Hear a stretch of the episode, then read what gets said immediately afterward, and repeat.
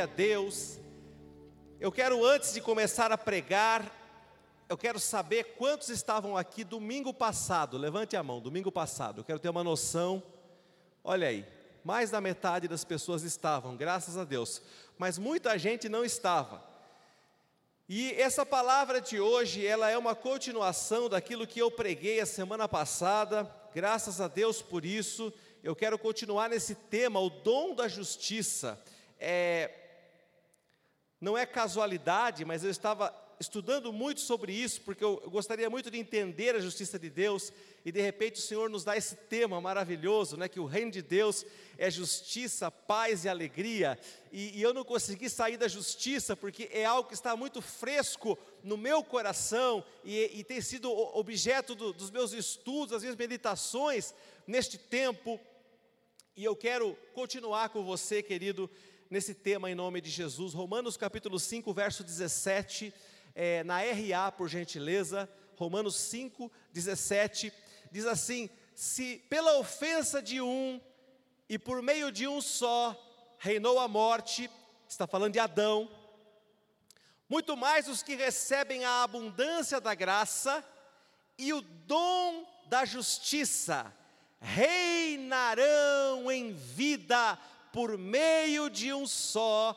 a saber, Jesus Cristo. Aleluia! Aleluia!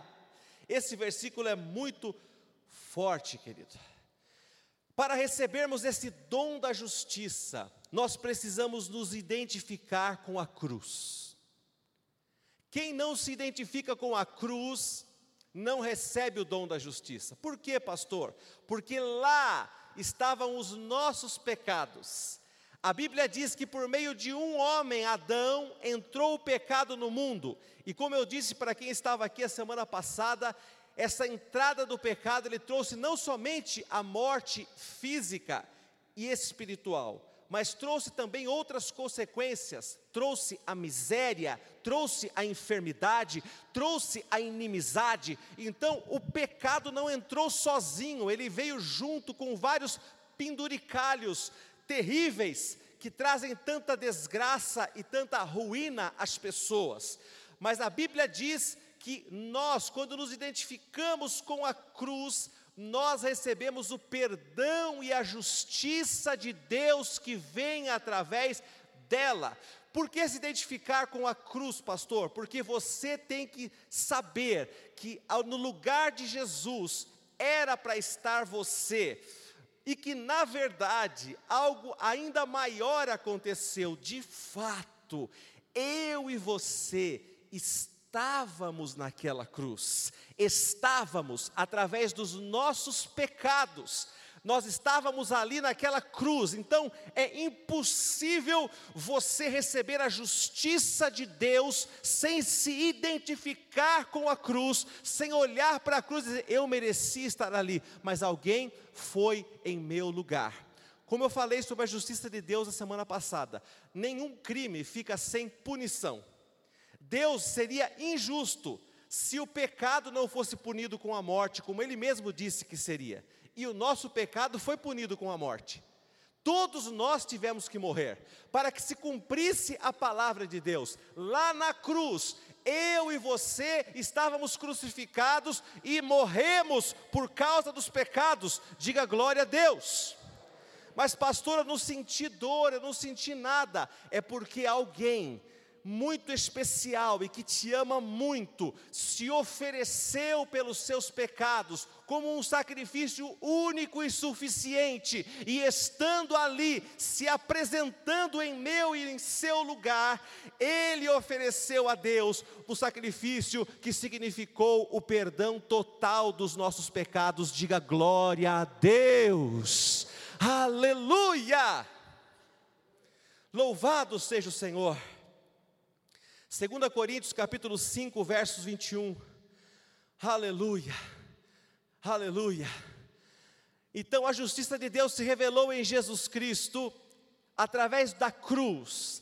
Aquele que não conheceu o pecado, ele, Deus, o fez pecado por nós para que nele, agora leia bem alto junto comigo, fôssemos feitos justiça Deus. Levanta a tua mão direita bem alto e diga assim: Eu sou a justiça de Deus aqui na terra.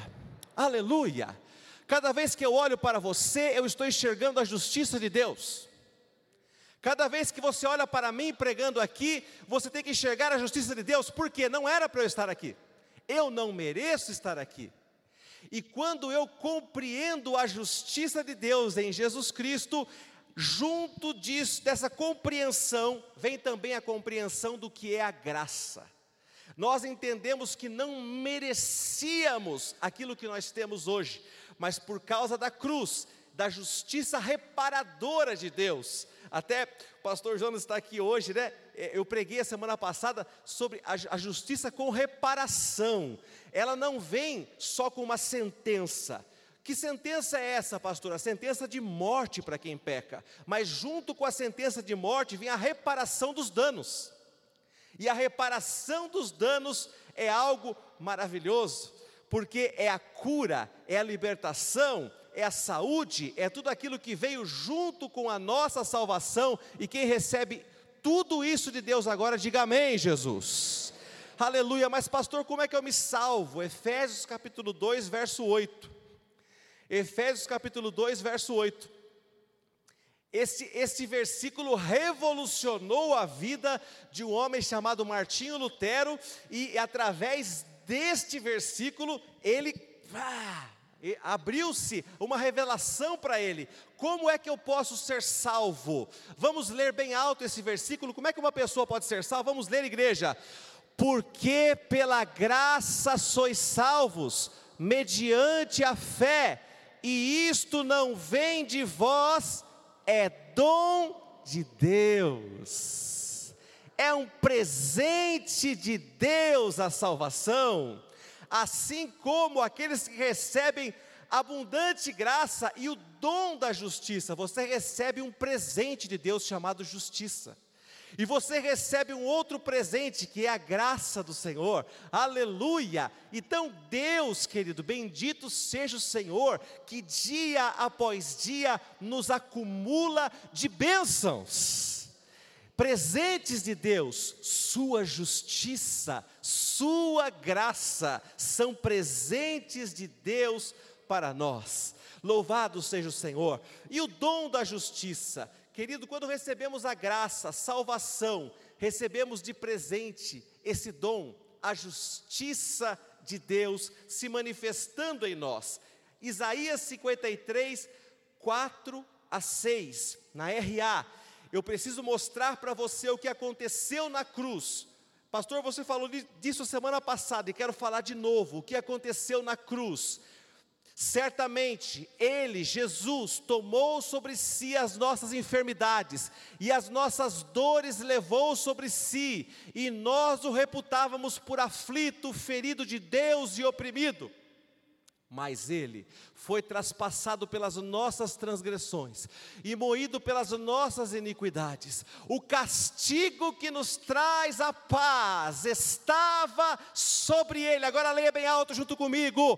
E pelas suas pisaduras fomos sarados. Aleluia.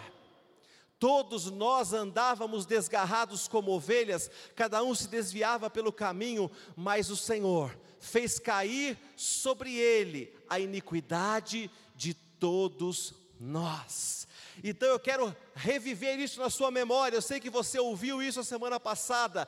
Queridos, por que é que Deus simplesmente não aniquilou apenas o pecado, como se isso fosse algo pequeno? Não, ao aniquilar o pecado, aniquilou junto as consequências, justiça com reparação de danos. Eu vou tirar o pecado, mas eu vou tirar também aquilo que feriu a humanidade por causa do pecado, e você precisa entender isso. Quando você entende a justiça de Deus, você começa a receber os benefícios da cruz. Tem pessoas que têm dificuldade de dizer assim: eu preciso de uma fé muito grande para ser curado. Eu preciso de uma fé muito grande para prosperar. Eu preciso de uma fé muito grande para ter paz. E a Bíblia está dizendo que tudo isso você recebe por graça, que tudo isso você recebe porque você é a justiça de Deus na terra, tudo isso veio junto com a tua salvação, glória a Deus. Mas, pastor, eu creio que eu vou para o céu, mas eu não tenho fé suficiente para ser curado. Lembre-se, quando Jesus viu aquele homem sendo descido pelo telhado pelos seus amigos, aquele homem descendo ali, ele falou: Os teus pecados estão perdoados. Aquilo causou um furor no meio das pessoas. Quem é esse que perdoa pecados? Ninguém estava preocupado se o homem era paralítico estavam preocupados que ele, estava, porque tinha perdoado pecados. Hoje nós somos uma, uma, classe de cristãos diferentes. Nós temos facilidade de aceitar a salvação, o perdão dos pecados e dificuldade em receber a cura.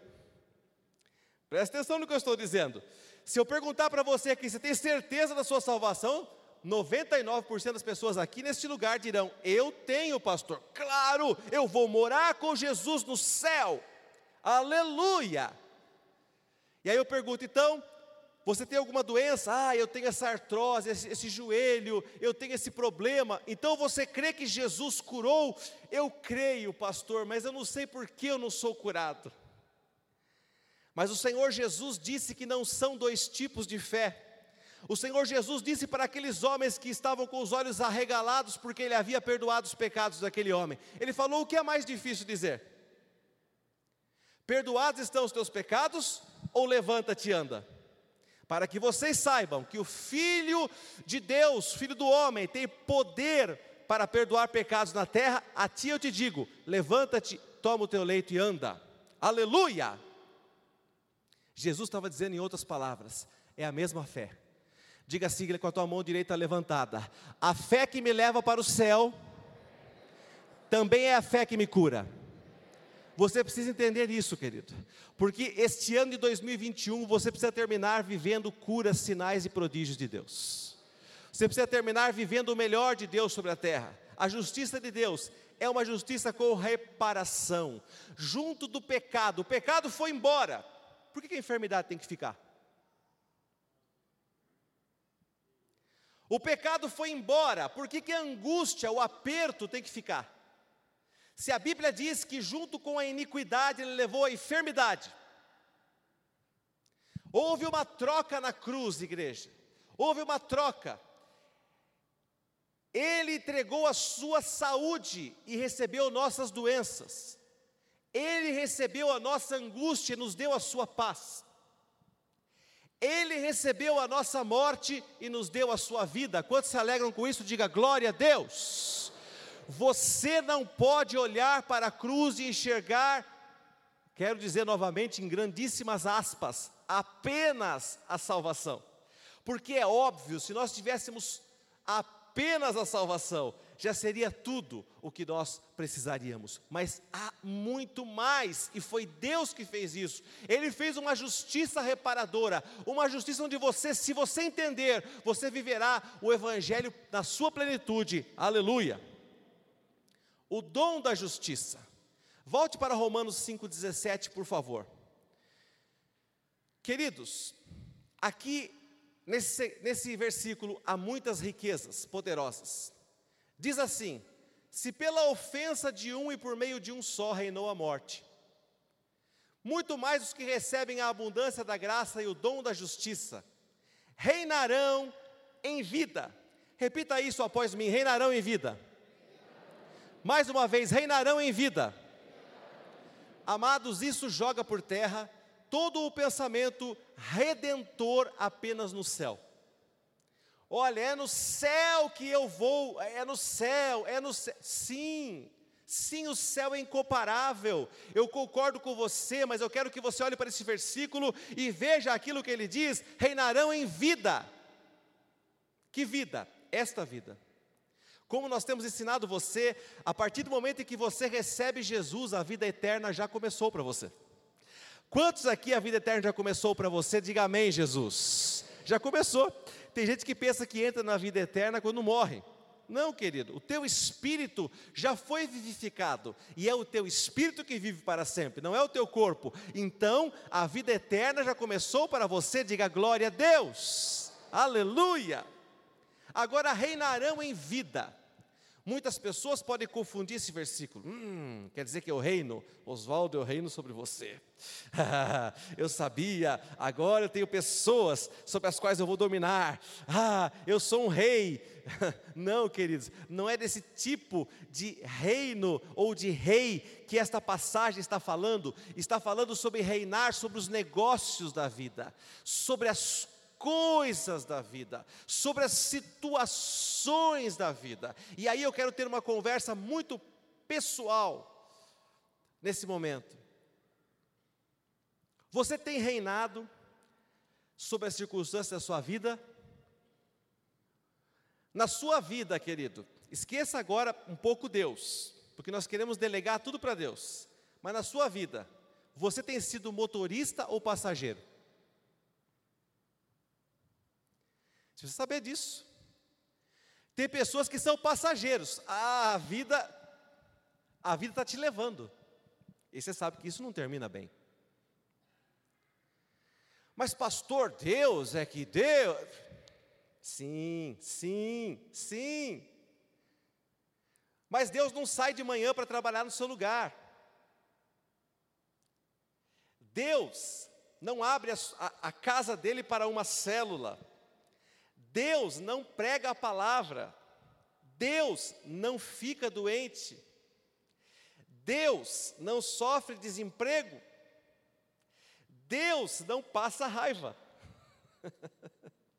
Essas situações são humanas, por isso a Bíblia diz: reinarão em vida sobre os negócios da vida. E eu quero perguntar mais uma vez: na tua vida você tem sido motorista, ou passageiro. Pense na tua vida como um veículo.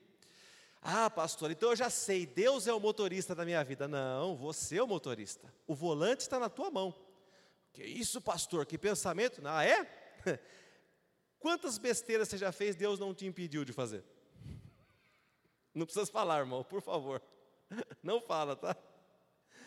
Quantas, quantos erros você já cometeu que, que falou assim, Deus, Deus cometeria se ele fosse o motorista? Quantas navalhadas você já deu? No, e se você fosse o, se Deus fosse o motorista, ele derraparia o veículo da sua vida como você derrapou alguma vez? Sim ou não, igreja? Não. Porque o motorista é você. Agora pense em Deus como um GPS, aí fica melhor. Aí sim, aí fica bom. Né? O volante é teu, quem acelera, quem tira o pé, quem freia é você. Agora, quem fala para onde você deve ir é o GPS infalível de Deus, o Espírito Santo, aleluia. Agora, quem aqui já ignorou o GPS? Fala a verdade. Eu faço isso direto, direto. Entre pela direita, não sei aonde. Hum, é entrar para a direita, nada. Que, que, eu, eu lembro da minha cabeça, psh, nada disso, é aqui.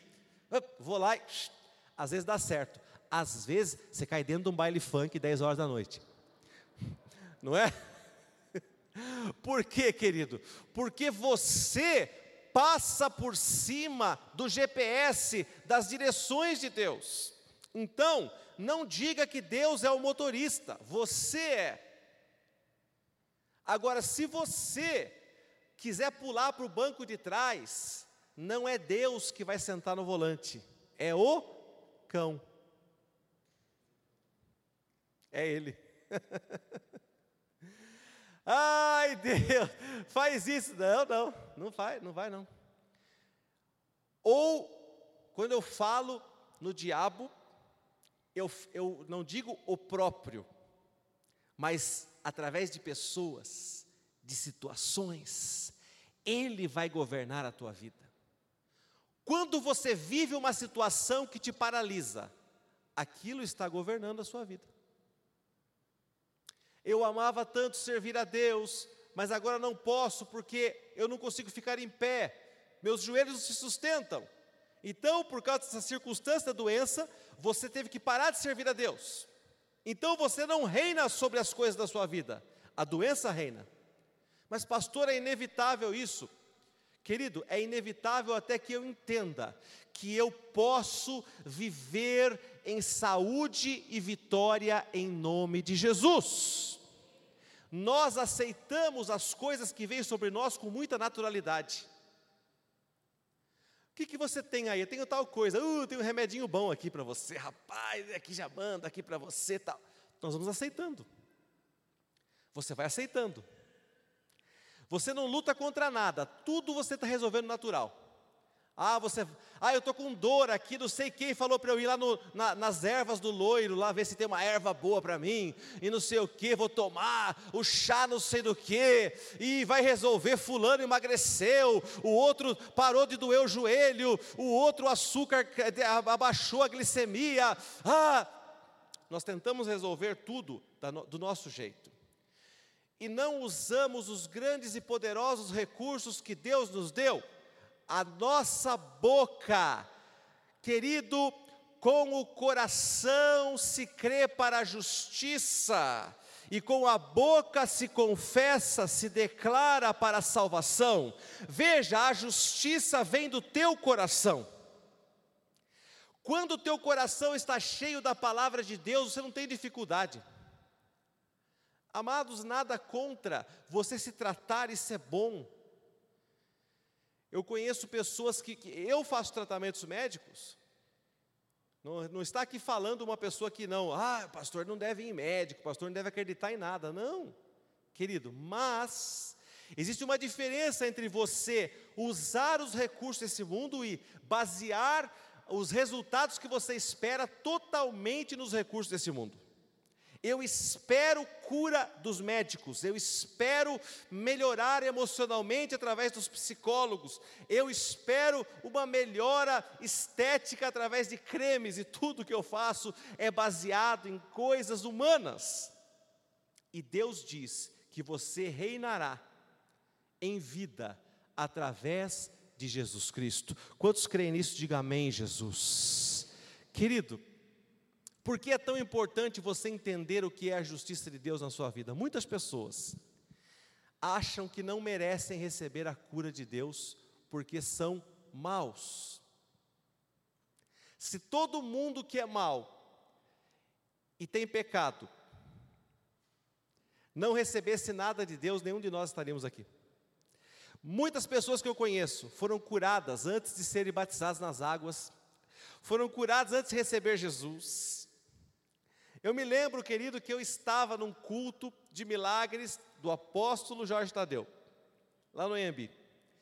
E tinha uma moça que era do nosso grupo de jovens, ela não tinha nada de Deus nela. Nada de Deus. Naquela época tinha muita gente e hoje também não é diferente. Pessoas estão se chegando, algumas querem vir, outras querem ir por causa de namoro, por causa de... Ela não tinha nada de Deus. E ela tinha uma, uma, uma, uma miopia forte. E nós estávamos lá, assistindo aquele culto, não estava participando, estava assistindo. E ai, a pessoa foi livre, pegava lá a cadeira de roda e saía e tal. E oh, oh, legal, hein? Poxa vida, que bom. Maravilha tal. Aí o apóstolo falou assim: Olha, há uma unção de cura nos olhos. Glória a Deus. Oh, agora Deus vai curar. Será que, será que algum cego vai ser curado? Oh, Deus, aleluia. Nossa, vai ser demais, hein? Ver um cego ser curado. Começamos a falar e, e desejar aquilo, né? E daqui a pouco, né, a menina do nosso lado ali tirou o óculos, começou a limpar, assim, limpar. Punha o óculos, tirava, punha o óculos, tirava. Ela falava assim: Meu óculos está sujo? Falei: Não, está limpo o seu óculos. Ela falou: Porque quando eu coloco ele, não consigo enxergar. Eu falei, tira então. Ela tirou. Aí, nesse momento, o apóstolo gritou assim: Quem recebeu a cura, vem aqui. A menina sumiu. Desceu correndo lá para dar o testemunho. Por quê, queridos? Ela havia sido curada, uma cirurgia nos olhos, que na época custava muito dinheiro. Ela recebeu, naquela, e aquela menina, eu vou falar para você, não tinha nada de Deus ainda não tinha recebido nada do Senhor, não tinha se arrependido, praticava muita coisa errada, e ela recebeu naquele culto que ela entendeu que ela existe uma coisa chamada graça, o favor imerecido, querido. E como disse o pastor Jonas ontem à noite, não é uma licença para sair pecando. Ah, então quer dizer que não, não, não significa nada.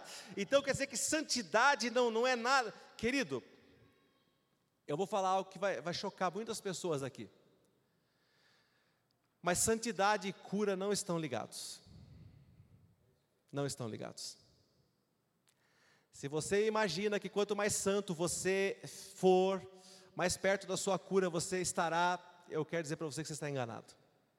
Pastor, mais uma vez eu quero repetir. Então quer dizer que eu posso, liberou geral? Quem falou isso? Só se for o diabo. Eu não disse isso. Mas eu quero te dizer, querido, que lá na cruz aconteceu algo comigo e com você. Ele perdoou os nossos pecados e levou as nossas dores, e levou as nossas iniquidades, e levou as nossas aflições da alma. E se você tomar posse disso, não importa como você está se sentindo ou vivendo hoje, eu creio e digo para você com toda certeza: você será curado em nome de Jesus. Aleluia, aleluia. Então, tire, liberte-se desse pensamento.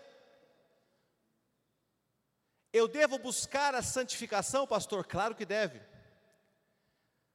Buscai a santificação. Sem ela, e a paz com todos também, sem a qual ninguém verá o Senhor. Nós precisamos buscar.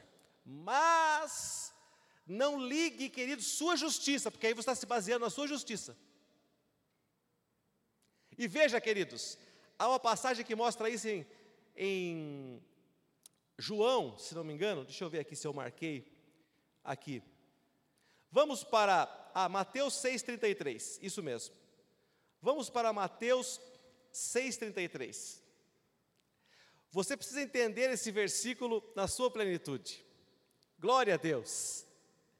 Jesus estava falando sobre as pessoas preocupadas com o que iam comer, vestir, que iam fazer da vida. Agora que eu falei bastante sobre a justiça de Deus, eu quero que você Leia esse versículo comigo e, você, e, e vai saltar uma revelação ao coração de muitas pessoas agora em nome de Jesus. Diz assim, vamos lá? Buscai, pois, em primeiro lugar o seu reino e a sua justiça, e todas essas coisas vos serão acrescentadas. Aleluia! Eu não sei se você, como eu, tinha muita dificuldade de entender. Eu confesso para você que eu entendi há pouco tempo Mateus 6,33. Por que buscar sua justiça? É que de que justiça está falando? É a justiça é o dom da justiça que você já recebeu, é a justiça da cruz, é a justiça com reparação, é a justiça que ela vem sobre sua vida e traz tudo o que você precisa com ela. Por isso, querido, não seja uma pessoa que se move buscando coisas. Tem pessoas que entram na igreja buscando coisas. Deus disse: não foque em coisas, foque na justiça. Eu vou repetir: não foque em coisas, foque na justiça, porque a justiça libera tudo o que você precisa. Aleluia! Amado, se você entender isso, você entrará num novo nível de relacionamento com Deus e um novo nível de experimentar sobrenatural de Deus na tua vida. Quando você entende, querido, que você precisa buscar a justiça, que justiça eu preciso buscar? Esse dom que o Senhor já me deu. Por isso, muitas vezes, ao invés de confessar a sua cura, você deve confessar que você é a justiça de Deus na terra. Eu sou a justiça de Deus na terra.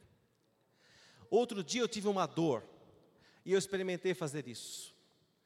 Eu ia repreender aquela dor eu ia falar com aquela dor. Eu comecei a falar: Eu sou a justiça de Deus na terra. Dor, eu sou a justiça de Deus na terra. Você é ilegal na minha vida, porque na cruz você já foi aniquilada. Então você é ilegal na minha vida. Você já foi embora. Você já foi vencida. Você já foi aniquilada em nome de Jesus.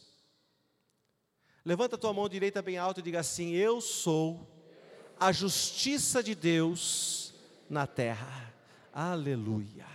Justiça com reparação de danos. Você recebe, querido.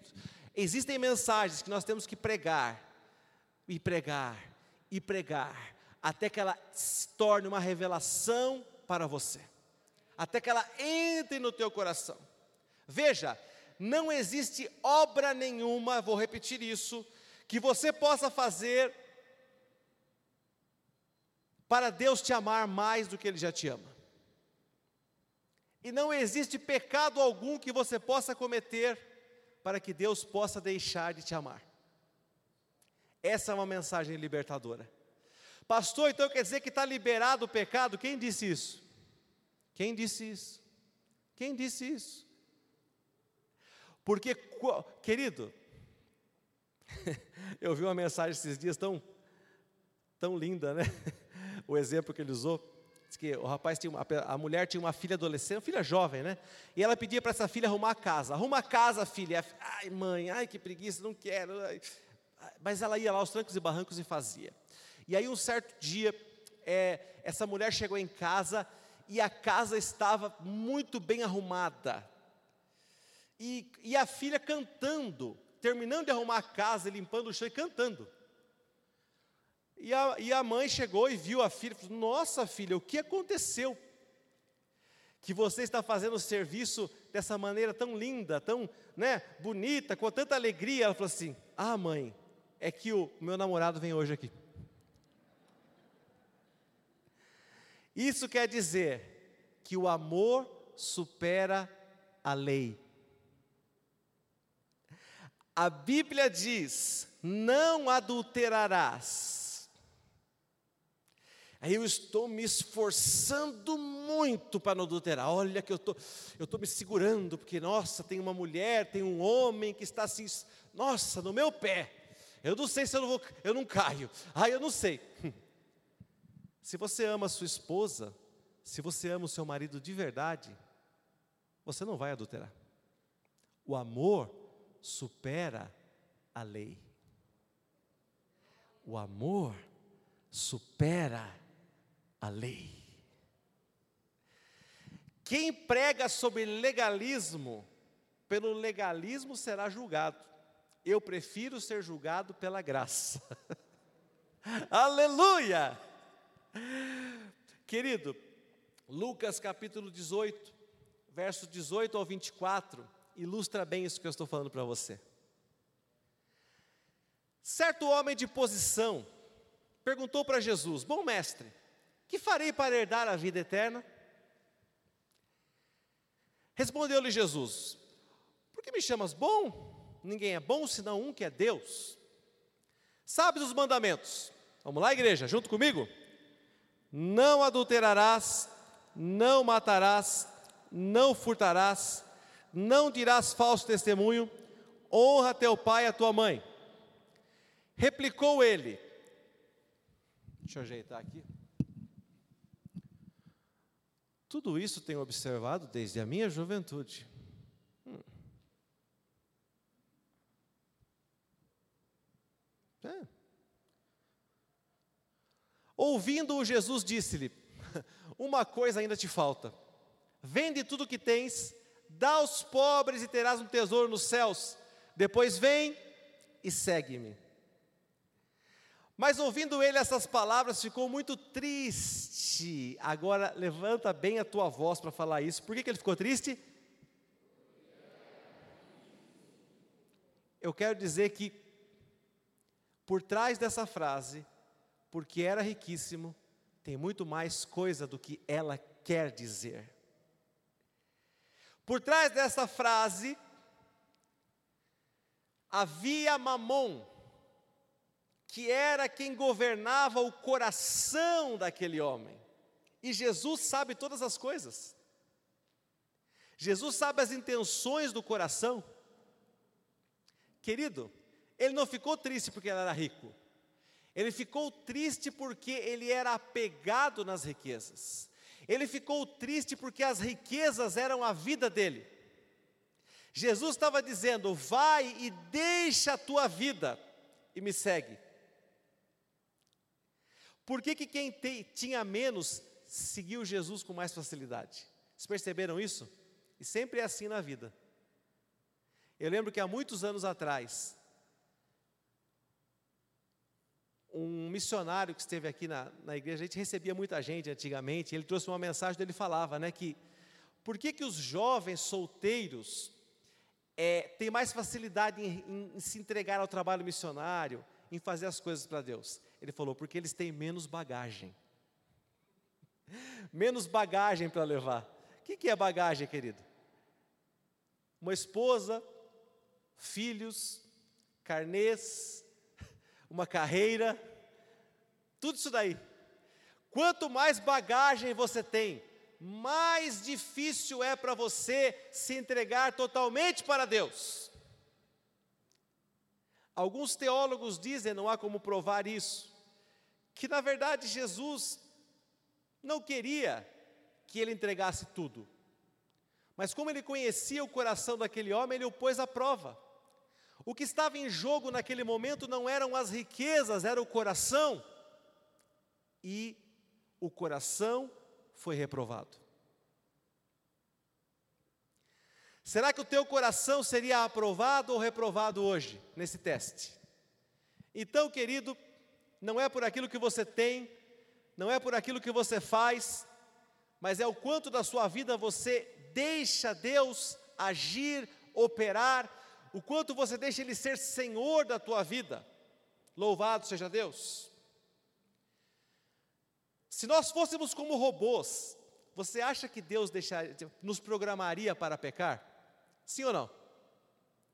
Você acha que se você, se Deus tomasse conta, às vezes se fala assim, Deus toma todo o meu ser, toma o meu ser. A Bíblia diz que Deus tomou Davi e ele pecou.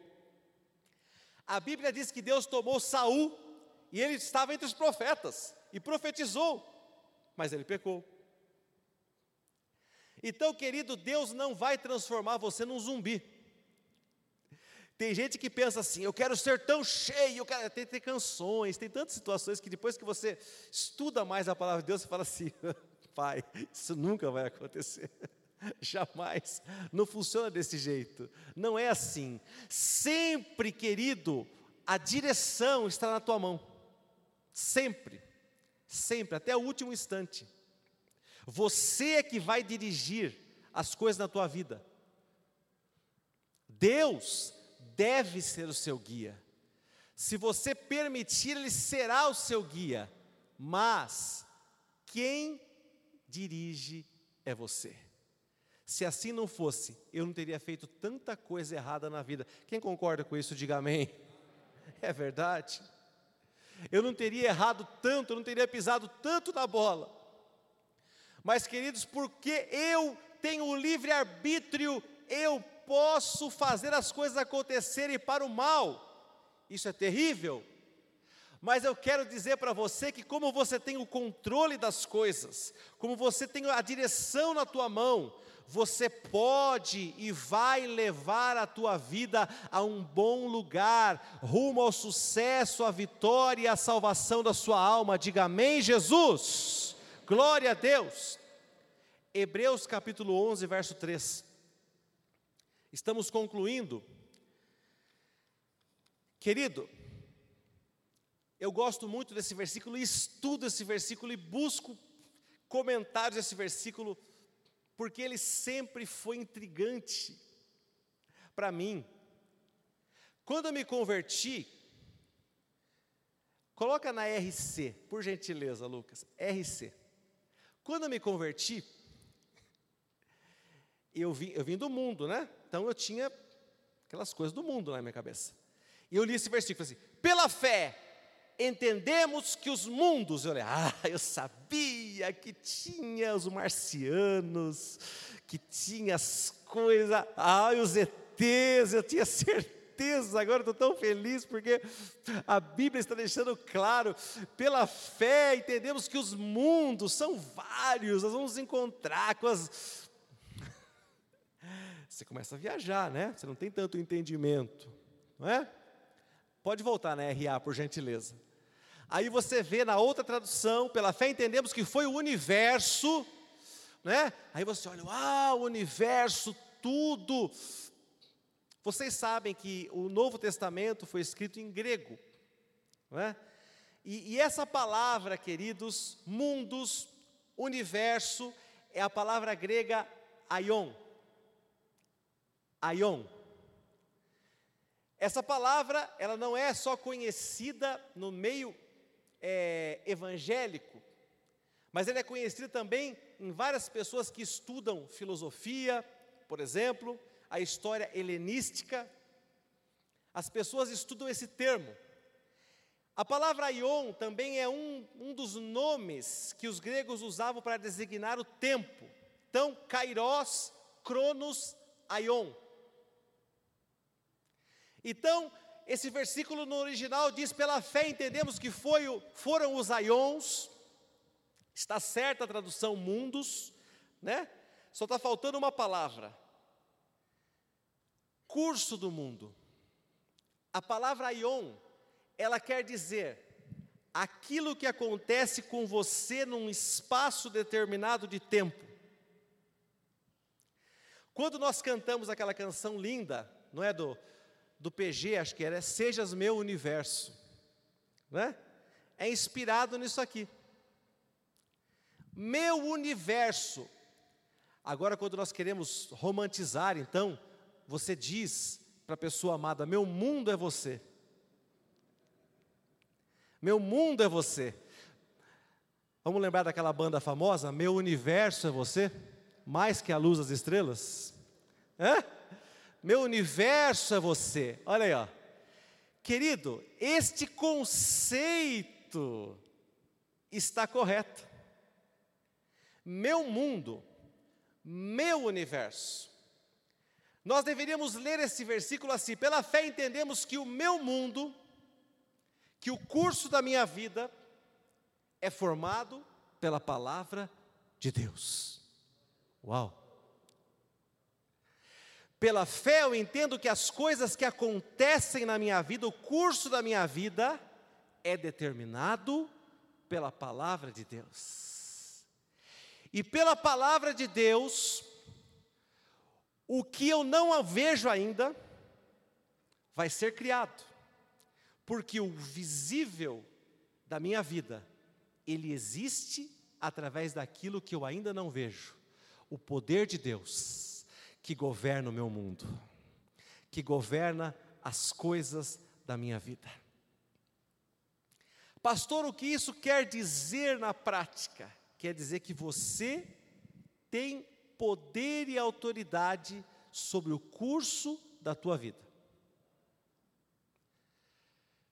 Olha, querido, existe o inevitável, pastor? Existe o inevitável. Existe o imponderável? Existe o imponderável. Mas tanto o inevitável, quanto o imponderável e quanto o inexplicável, essas três coisas só existem para nós. Para Deus não. Alguém pode pegar Deus de surpresa? Você acha que Deus fala assim: "Nossa, olha o que aconteceu com ele"? que surpresa! Jamais, querido. Jamais. Mas existem situações, queridos, que nós olhamos e falamos, meu Deus, mas é verdade. Uma pessoa que, vocês lembram aquele último grande acidente, talvez o último grande acidente aéreo do Brasil, aquele avião da TAM que passou direto lá em Congonhas e bateu no prédio, não é? Depois surgiu tantas histórias de pessoas que, olha, é, reais, eu estava naquele voo, perdi. Eu perdi, eu perdi o táxi. Naquela época não tinha Uber ainda. Perdi o táxi. O táxi atrasou, fiquei preso no trânsito, fiquei nervoso, porque tinha a multa da passagem. Ele não estava naquele avião, o avião caiu. Tem pessoas, querido, que eu que, que viajo muito a semana toda, eu vejo acidentes acontecerem, olha, acabou de acontecer acabou. Quer dizer, se eu estivesse cinco minutos adiantado, seria eu. Mas eu quero dizer para você que o imponderável, que o inexplicável, que o inevitável, só existe para nós. Porque ninguém pega Deus de surpresa. Como então, querido, a minha vida ela pode ser diferente quando eu entendo que pela palavra de Deus em mim eu posso declarar e tornar as coisas que não existem pela fé. Hebreus 11, 1. Aí sim, usando a sua fé, certeza de coisas que se esperam e convicção de fatos que se não veem. Kenneth Reagan conta, contava sempre que, quando ele começou o trabalho missionário dele, ele viajava pelos Estados Unidos e era muito perigosa as estradas. E a mãe dele era viva, ela ficava muito preocupada. Ela falava assim: Filho, eu estou orando por você. Ai, mãe, obrigado, fica orando por mim. Quando você chegar na cidade, ligue para mim. Aquele tempo não tinha celular. Ele tinha que chegar, ligar para ela. Olha, se você não me ligar, eu vou ficar agoniada. E ele viu que aquilo, queridos, não estava bem. Se nós temos Deus, por que eu ficar com tanto medo de sair e não voltar? Em contrapartida, existem pessoas que, ah, eu vou sair e vou voltar e nada vai me acontecer. Que simplesmente ignoram o reino espiritual. Aí ele viu aquela passagem de Jesus pegando o barco para ir a outra margem do, do mar. E ele falou para os seus discípulos: passemos para o outro lado. Aí ele falou: Eu entendi que Deus estava me dando uma direção. Sempre que eu for a algum lugar em uma viagem, eu declaro: passemos para o outro lado. E eu lembro que na época eu comecei a viajar bastante com aquele Fokker 100, mas aquilo caía demais, não, gente? Meu Deus do céu. Aquilo era uma tribulação. Meu pai. E eu grandão sempre lá atrás na turbina para poder esticar a perna, tal. E aí, querido, o que acontecia? Ai, aconteceu isso, aconteceu aquilo. Meu Deus, comecei a ficar apavorado, você acredita? Tinha hora que eu ia pegar o, o voo, falava assim, ai, mas meu Deus, a gente não sabe de nada, né? Tem o inevitável, tem o imponderável, tem o inexplicável. Ai, Jesus, será que é comigo hoje, meu Pai? Eterno. Ai, Jesus, tem de misericórdia, Pai, não sei o quê. Até eu entender, querido, que eu precisava pegar o aion, pela fé entendemos que os aions foram criados pela palavra de Deus, eu falei, eu vou criar o curso dessa, dessa viagem pela palavra de Deus. Eu vou declarar que eu vou passar para o outro lado. Então, se eu estava viajando para o Rio de Janeiro, eu dizia: Rio de Janeiro, me aguarde. Aqui vou eu, em nome de Jesus. Amém. Descansava. E faço isso até hoje. Passemos para o outro lado. Glória a Deus. Você precisa começar, querida, a tomar autoridade sobre as circunstâncias da sua vida. Se você não for motorista, você será passageiro. Use o dom da justiça que está sobre você para tirar da sua vida aquilo que te impede de ser uma benção no reino de Deus. Nós estamos numa grande retomada na igreja, graças a Deus. Cada foto que eu vejo das células acontecendo presenciais, voltando, quarta-feira, eu fico feliz demais. Brevemente vamos voltar também com a nossa, glória a Deus, aleluia. E querido, eu olho para aquilo, eu falo assim: tem pessoas que durante esse tempo de pandemia repensaram a sua vida e ao invés de avançar, regrediram. Então, eu tinha uma célula na minha casa, era anfitrião, mas eu pensei bem nesses dois anos aí que passaram. Eu, eu, eu, achei melhor não ser mais anfitrião agora. Ah, dá muito trabalho. Veja, eu era líder de célula, mas agora eu pensei bem nesse tempo de pandemia. Eu vi que. É, aí, querido, é aquele problema da, da, da, graça barata, né? Eu já sei que Deus me ama, sendo líder de célula, não sendo. Eu sei que Deus me ama discipulando, não discipulando, e tudo isso é verdade. Mas quando você ama, lembra o caso da, da, namorada que ia receber a visita do namorado? Você faz por amor. Você não faz por causa da lei. Porque você ama vidas, você prega a palavra. Porque você ama a sua esposa, você não adultera. Porque você ama o seu próximo, você não o engana, não o defrauda, você não o mata, você não faz mal para ele. Tudo é graça, tudo é amor, nada é lei. Pela lei você perde, pelo legalismo você perde, pelos dez mandamentos você perde. O homem já perdeu pelos dez mandamentos, ele perdeu. Os, os dez mandamentos nos derrotaram, derrotaram o povo de Israel. Entenda bem isso. Derrotaram, eles não conseguiram seguir, queridos. Mas a graça redentora de Jesus, ela nos levará não somente a uma vida de vitória, mas até o céu em nome de Jesus. Amém, queridos? Feche os teus olhos, eu quero orar por você de uma maneira muito especial nessa noite. Você que se sente passageiro na sua vida. Pastor, perdi o controle. Ah, mas é, o controle não tem que ser de Deus? Sim, querido. A direção tem que ser de Deus.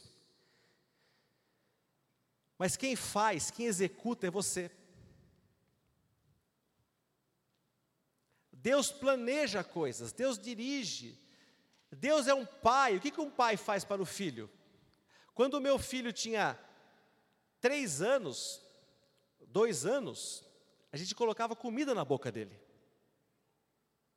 Hoje a gente dá conselho. Filho, esse é o caminho. Quando você é novo convertido, Deus muitas vezes põe comida na tua boca. Que é isso, pôr comida na boca, pastor? Ele tira relacionamentos, pessoas da sua vida, ele fecha portas, sem que você haja sobre isso. Simplesmente acontece. Deus fala: meu filho, meu filho é uma criança, é um bebê, ele vai se prejudicar. É como você ter uma criança de três anos em casa e você deixar um gilete no chão, uma tesoura com ponta a criança vai se machucar. Enquanto você é um bebê, Deus tira todas essas coisas. Mas depois que você cresce, querido, você não fica tomando leite na mamadeira. Você não pode ser como os Gálatas, que queriam tomar leite sendo já adultos. Agora quem tem que tirar a tesoura com ponta do chão é você, quem tem que recolher o gilete é você, quem tem que decidir se você vai ouvir seu pai é você. E a minha oração nessa noite é para que você decida o curso da sua vida segundo a justiça de Deus. Que você direcione os seus aions. Que você tome decisões sábias. Que você vire o volante na direção certa. Que você obedeça ao GPS de Deus, a direção de Deus, em nome de Jesus. Com seus olhos fechados, querido, eu quero pedir que você faça uma oração sincera a Deus nessa noite. Fale, Senhor, eu, eu preciso rever coisas em minha vida, eu preciso tomar decisões, eu preciso reassumir o controle de algumas coisas que eu deixei para lá.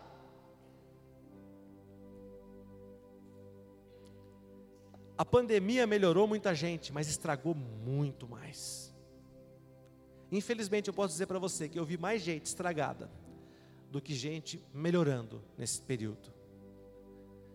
Mas isso não importa, querido, porque o que Deus quer fazer na sua vida nessa noite é te restaurar. E você vai terminar o ano de 2021 melhor do que você estava em janeiro, fevereiro de 2020, quando toda essa loucura começou. Você vai, agora é o tempo, é o tempo de você florescer não estamos na primavera? Louvado seja Deus, é primavera na tua vida, querido. É tempo de você desabrochar, é tempo de flores, de beleza na tua vida. A morte, as folhas secas foram embora. Aqueles galhos secos, aqueles galhos com folhas amareladas que caíam ao chão, deram lugar, querido, à vida, a seiva de Deus, a seiva do Senhor, a seiva da palavra de Deus está sobre a tua vida para que você frutifique, para que você seja diferente, para que você viva uma nova estação na tua vida.